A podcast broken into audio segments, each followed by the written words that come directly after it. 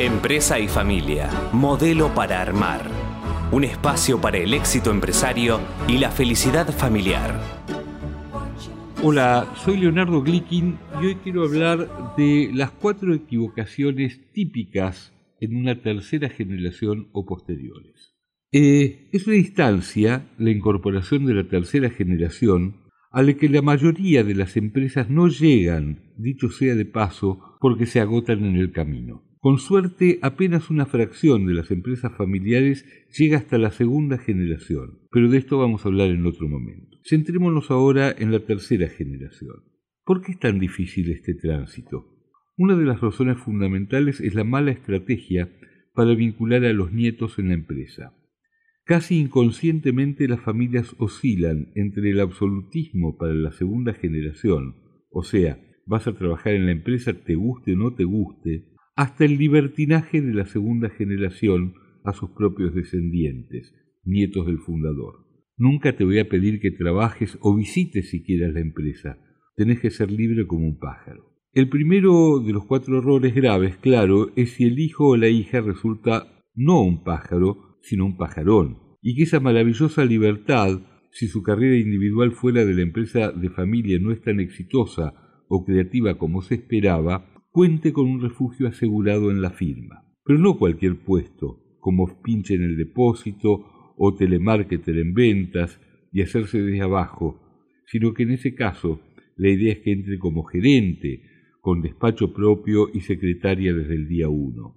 ¿Se imaginan un buen destino para ese gerente novato, pero con el apellido del dueño? ¿Y para la empresa? Eh, creo que esto es verdaderamente una pesadilla. El segundo error garrafal con los nietos es armar el organigrama de la firma familiar en función de los nacimientos y no al revés. Para llevarlo al absurdo, si el dueño fundador tuvo un solo hijo o hija, es fácil agregarlo a la empresa aunque no tenga muchas luces. Pero en la tercera generación quizás hay 14 nietos. ¿Cómo distribuirlos sin que cruja el balance? Difícil, ¿no? Difícil si no decimos imposible. La tercera equivocación es construir feudos según el linaje. Por ejemplo, si Sergio, el hijo del medio del fundador, se quedó con marketing, entonces hay que asignar marketing a sus vástagos, sea que estén capacitados o no, porque de este modo los Sergio Juniors se van a sentir dueños de esa gerencia y poco importará si quedaron atrasados, si no estuvieron eh, a la altura de lo que el tema significa o si hay un genio que podría reforzar esa gerencia. Y para peor, ese linaje Sergio solo tendrá noción y amor por esa quinta exclusiva, pero nunca por la empresa en su conjunto. Y el cuarto error del que vamos a hablar hoy es no rendir cuentas, porque en la familia nadie puede ser deshonesto o inconsciente o incapaz. Entonces el amor es más fuerte, sería la banda de sonido en este caso. Pero esto no hace más que acentuar el peligro del Titanic, porque la pelea entre primos mezclaría números y afectos, una combinación fatídica.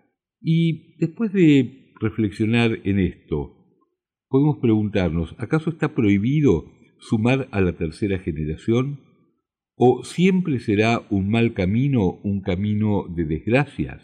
Para nada. El no es rotundo a ambas preguntas. Pero la clave es pautar cómo va a ingresar, cuándo va a ingresar, cuáles son las condiciones para su permanencia en la empresa, quiénes lo van a dirigir, si es posible que no lo dirijan sus propios padres, sino que el que los dirija tenga algún grado de objetividad, el tema de las retribuciones para que haya algún grado de equidad, tanto entre los miembros de la familia como con los no familiares, cuáles son los ámbitos para deliberar, cuáles son los ámbitos para participar en general, cuáles son los ámbitos para la toma de decisiones cuál es el reglamento en función del cual se va a decidir qué puesto va a ocupar cada uno. En fin, una serie de cuestiones que normalmente se prevén en un protocolo familiar y que son la clave para la sustentabilidad de una empresa en tercera generación. Soy Leonardo Glickin y los invito a escuchar Empresa y Familia Modelo para Armar este sábado a las 9 horas por Radio Perfil y a visitar www.empresayfamiliaradio.com para escuchar los podcasts de programas anteriores.